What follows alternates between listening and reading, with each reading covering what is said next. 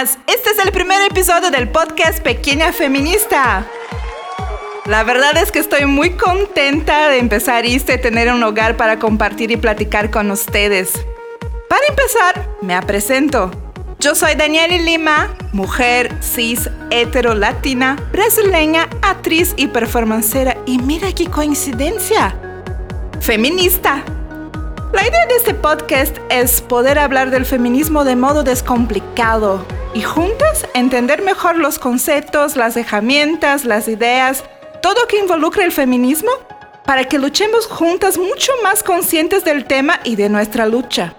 También es un espacio para divulgar y compartir trabajos de mujeres geniales y darnos las manos.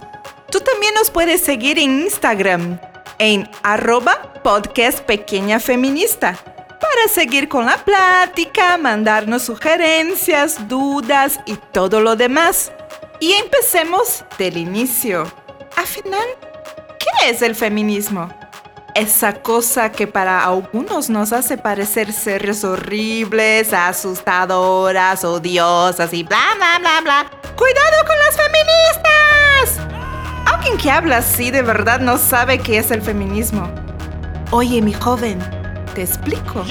Feminismo es la idea inimaginable para algunos que nosotras mujeres también somos seres humanos y que somos ciudadanas que merecemos tener los mismos derechos y libertad que los hombres. Muy radical ¿no?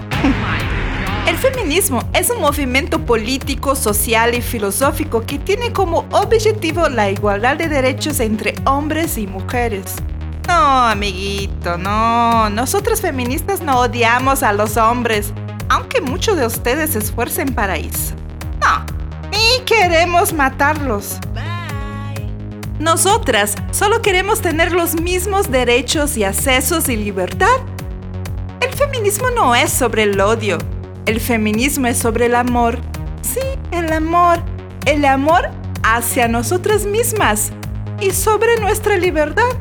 Pero, Daniele, ¿de dónde es que sacaron esa idea del feminismo? O sea, ¿en qué momento una mujer se paró de la cama y dijo, ahora, todo eso está muy injusto, voy a crear el feminismo y acabar con todo eso? No, mi joven, no fue así de sencillo. ¿Te cuento la historia? Pues te digo, en la historia de la humanidad, cosas de siglos y siglos y siglos, fue construido un pensamiento de que el hombre es el sexo fuerte, que él es inteligente, con toda la capacidad de hacer todo lo que quiera y que nosotras mujeres somos unas discapacitadas, frágiles, que nuestra habilidad solo ha alcanzado para cuidar de la casa, de los hijos y bueno, para fines reproductivos. Esas diferencias culturales eran tenidas como naturales, normalísimas. Entonces, individualmente en la historia, hubieron movimientos de mujeres que no estaban de acuerdo con esta cosa. Pero la historia del feminismo tal cual consta por el siglo XVIII. Si te acuerdas qué pasaba en el mundo en esta época, yo te acuerdo pasaba un evento llamado Revolución Francesa, que era guiada por los ideales de la Ilustración. Pues bien, esta banda peleaba por igualdad, fraternidad y libertad. Ellos vivían en una monarquía y querían acabar con ella, dando derecho a los ciudadanos al voto, a la educación, querían tener libertad política e igualdad ante la ley. Ese movimiento todo fue hecho por hombres y mujeres. Hicieron toda la revolución y cuando lo lograron y sale el documento donde regalaba todos esos derechos a los ciudadanos, mira qué sorpresa. Mismo participando activamente de la lucha, el documento no incluía a las mujeres. Todos los derechos fueron dados a los hombres. Obvio que no se quedaron calladas y sí estaban bien enojadas. Entonces una activista llamada Olympe de Gouche escribió un documento llamado Declaración de los Derechos de las Mujeres y Ciudadanas, haciendo referente al documento que daba derecho a los hombres, exigiendo los mismos derechos a las mujeres. ¿Y lo que pasó? Olam fue ejecutada y las mujeres siguieron sin sus derechos. En el siglo siguiente, fue que las mujeres empezaron a organizarse en un movimiento que quedó conocido como sufragismo. Esas mujeres también peleaban por sus derechos, hacían manifestaciones pacíficas, pero al principio no tenían muchos resultados y eran ridicularizadas por los hombres. Lo que las sufragistas querían eran las igualdades de derechos, el derecho al voto y a la educación. Pero los hombres, ellos, ellos no podían comprender por qué las mujeres querían ese tipo de cosa. Fue entonces que ellas empezaron a ponerse más violentas comprar cosas, propiedades, hacer acciones más intensas para que se las tomasen en serio de verdad. Estamos hablando del siglo XIX en la Europa. Y les tengo que decir a la gente que diría, eso no son modos. A las sufragistas que ningún movimiento en la historia de la humanidad logró algo sin violencia. ¿Ok? Pero eso no estaba pasando solo en la Europa. En los Estados Unidos las mujeres eran súper activas en la lucha por los derechos civiles y por la abolición. Y bueno, los derechos de las mujeres llegaron, pero mucho tiempo después de la abolición. También hay registros de luchas feministas en el mismo siglo por varias partes de Latinoamérica, ¿eh?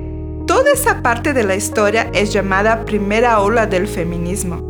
Vale acordarnos que el derecho al voto femenino solo empezó a ser legal en Brasil en 1932, en México 1947, en Colombia 1957 solamente para citar algunos ejemplos. Según en varios países las mujeres ya tenían derechos básicos ante la ley.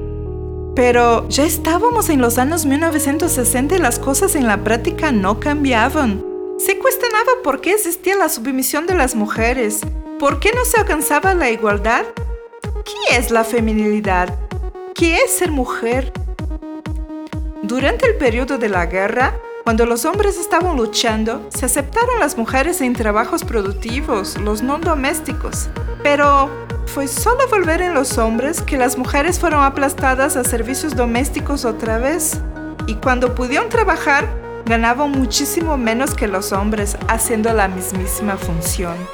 En ese periodo surge Simone de Beauvoir, filósofa francesa que cuestionaba qué es ser mujer y por qué el mundo se construye a partir de la perspectiva masculina.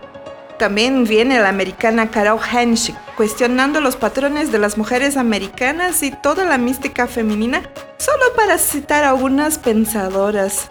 Esa, que es llamada la segunda ola del feminismo, que fue de más o menos 1960 a 1980, se seguía luchando por los derechos de las mujeres, pero ahora también hacían reflexiones y cuestionaban sobre qué es ser mujer y la esencia femenina. En la tercera ola, que empieza a partir de los años 1990, se reflexiona que entre nosotras mujeres hay mucha diversidad y que grupos de mujeres tenían necesidades y demandas específicas.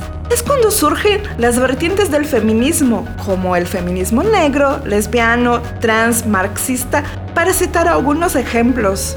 O sea, la lucha feminista empieza a mirar hacia los recortes de raza, clase, sexualidad y eso es súper importante porque el modo como la sociedad trata, por ejemplo, una mujer blanca, cis, hetero, burguesa, es muy diferente de cómo trata a una mujer negra, a una lesbiana, a una trans, a una mujer pobre. Cada vertiente tiene sus particularidades pues no somos todas iguales, pero seguimos todas luchando por igualdad y libertad con demandas específicas como por ejemplo cuando las mujeres blancas peleaban por el derecho de trabajar fuera de casa, las mujeres negras ya trabajaban así hace siglos, incluso siendo explotadas por otras mujeres blancas burguesas. Hay quien diga que estamos en la cuarta ola. No existe aún consenso sobre eso. Esa cuarta ola sería caracterizada por el uso de las redes como medio de divulgación, por la discusión de la mujer en la media de la cultura de la violación, de los abusos vivenciados en los ambientes de trabajo y universidades, de la recusa al silencio femenino y de la idea de la hermandad entre las mujeres y todo lo demás que hace siglos estamos luchando. Entonces, con todas esas informaciones, nos basta decir, el feminismo es la lucha de las mujeres por las mujeres, para que tengamos los mismos derechos, libertades y respeto que los hombres. Y eso no es bueno solamente para nosotras, es bueno para los hombres también. Pero de eso hablamos mejor en otro episodio. Todos esos eventos de la historia del feminismo que les hablé son marcos, pero no se olviden nunca que mujeres podrían ser feministas mucho antes del marco de la primera ola y que la historia en general es muy eurocentrada, pero que siempre hubo mujeres de otras partes del mundo que también luchaban por derecho de las mujeres. Pero si hoy las mujeres, y aún no todas, podemos ejercer una ciudadanía completa es porque esas mujeres que estaban aquí antes de nosotras lucharon por eso. Hay que reconocerlas y reconocer todo que lograron por nosotras. El feminismo es la revolución social más eficiente y eficaz de todo el siglo XX y vive un renacimiento poderoso en ese siglo XXI. Justo por eso, también hay una igualmente poderosa reacción contraria. Si el feminismo nos ha dado tantas cosas, ¿por qué hay tanta resistencia contra él mismo entre las mujeres? Desde siempre escuchamos que si somos feministas vamos a ser feas, indeseables, difíciles y nos vamos a quedar solas. Y esa es una amenaza muy fuerte para los patrones en que fuimos creadas.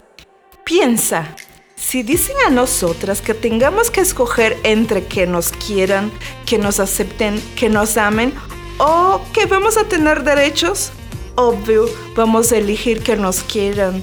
Somos seres sociales. Ser amada es muy necesario para nuestra supervivencia. Nos hacen creer que es necesario elegir entre una cosa y otra, pero es pura mentira. Se puede tener derechos y tener amor y del bueno, en condiciones de igualdad. Yo misma hasta hace siete años no sabía de qué se trataba el feminismo ni su importancia.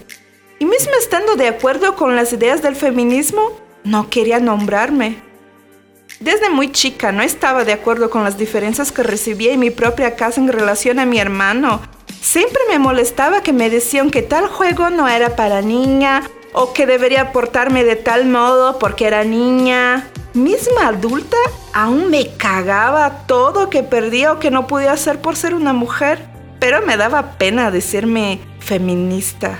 Porque todos rechazaban las feministas, pero fue el feminismo que me abrió los ojos, me ayudó a tener relaciones de pareja más saludables, a tener una relación conmigo misma más saludable, me dio una comunidad, una hermandad, me hizo entender por qué las cosas eran así y por qué no estaban bien y me sigue dando fuerzas para luchar por mis derechos y de todas las mujeres, porque mientras una de nosotras no sea libre, ninguna de nosotras está libre de verdad.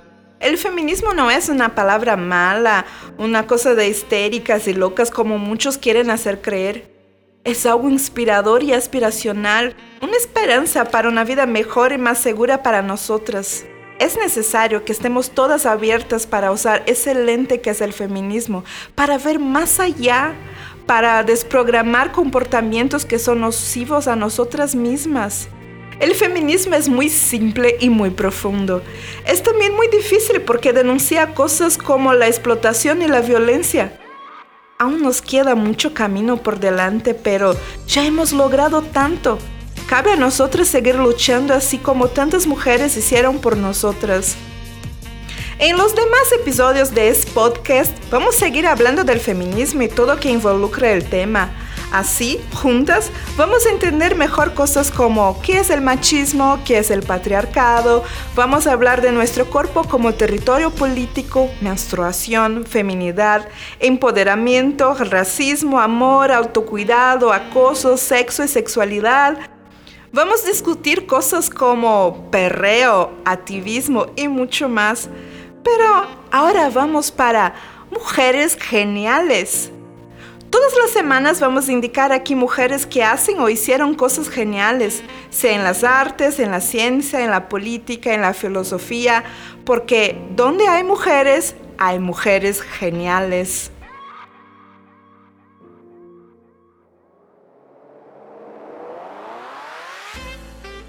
Y para empezar, no podría ser de otra manera que no fuera hablando de Lelia González. La feminista y filósofa brasileña Lelia González es una de las líderes y teóricas del feminismo negro en Sudamérica y una de las primeras feministas en hablar de raza e interseccionalidad en la región. Nació en Belo Horizonte en 1935, hija de un obrero de ferrocarril y una empleada doméstica de ascendencia indígena. Fue la penúltima entre 18 hermanos. Estudió historia y filosofía en Río de Janeiro y luego hizo una maestría en comunicación social y un doctorado en antropología política. En su trabajo, Lelia se alimenta del psicoanálisis y del candomblé para enunciar políticamente su identidad como mujer negra. Acuñó el término amerifricanidad para hablar de las mujeres de la afrodiáspora en América, cuestionando el uso de la palabra latinoamericanas para hablar de estas identidades, pues el marcador geográfico latino es eurocéntrico, insuficiente para hablar de la diversidad de las mujeres de la región, especialmente de las mujeres indígenas y negras. Lelia aportó otros conceptos como portugués, que no es más que la marca de africanización del portugués hablado en Brasil. Dijo en Racismo y sexismo en la cultura brasileña. Llamo a la gente de ignorante diciendo que la gente habla mal, cuando no es más que la marca lingüística de una lengua africana, en la que el sonido de la letra L es inexistente. ¿Quién es el ignorante? Lelia también fue profesora de cultura brasileña en la Pontificia Universidad Católica de Río de Janeiro y llegó a ser la directora del Departamento de Sociología y Política. Sus clases de filosofía en la secundaria Fernando Rodríguez da Silveira durante la dictadura fueron un espacio de resistencia. Ayudó a fundar instituciones como el Movimiento Negro Unificado, el Instituto de Investigación de las Culturas Negras, el Colectivo de Mujeres Negras Nisinga y el Grupo Olodum. Entre 1985 y 1989 trabajó en el Consejo Nacional de Derechos de la Mujer. Lelia González murió en 1994 por problemas cardiorrespiratorios. Su trabajo fue un parteaguas para las luchas de las mujeres negras en Brasil al llevar su experiencia de vida y su pasión a la academia y la política. Les invito a buscar más contenidos de Lelia González en la internet y se aprofunden más en los estudios sobre el feminismo negro. Otra mujer genial que les voy a indicar es una artista llamada Ana Tijoux, una cantante rapera, letrista y compositora franco-chilena. Nació en 1977 en Francia, durante el periodo que los padres de Anita estuvieron exilados debido al golpe militar de 1973 durante la dictadura de Augusto Pinochet. Años más tarde, Tijoux visitó la tierra natal de sus padres, Chile, y posteriormente se instaló en ella. Obtuvo reconocimiento en América Latina como la MC femenina del grupo de hip hop Maquisa durante los finales de 1990 generalizando su éxito a raíz de su segundo álbum como solista, 1977. Su música dialoga al son del hip hop fusionado. Está considerada una de las principales MCs de América Latina y ha sido nominada en varias ocasiones a los premios Grammy. Feminista y activista, en sus letras denuncia las carencias sociales y culturales. Tanto en su trabajo discográfico como en sus declaraciones públicas, Tijoux se ha comprometido en la defensa de los derechos de las mujeres y ha denunciado la violencia de género y la desigualdad. También la desigualdad a la que enfrentan las artistas en el mundo del cine o de las cantantes. En 2014, en el álbum Vengo, incluyó la canción Antipatriarca, que reivindica la autonomía de las mujeres para tomar sus propias decisiones y denuncia la violencia de género. Les invito a escuchar Anna Tijoux. Sus canciones también están disponibles en Spotify. Les agradezco muchísimo por acompañarme hasta aquí. Estoy a aprendiendo cómo hacer eso y espero traer a cada semana un episodio siempre interesante, con contenidos importantes y que ese tiempo que pasamos juntas sea súper productivo. En Instagram yo soy arroba a Daniel Lima y nuestro podcast es arroba podcast pequeña feminista. Nos encontramos en la próxima semana aquí en más un podcast pequeña feminista. Muchas gracias por quedarte conmigo.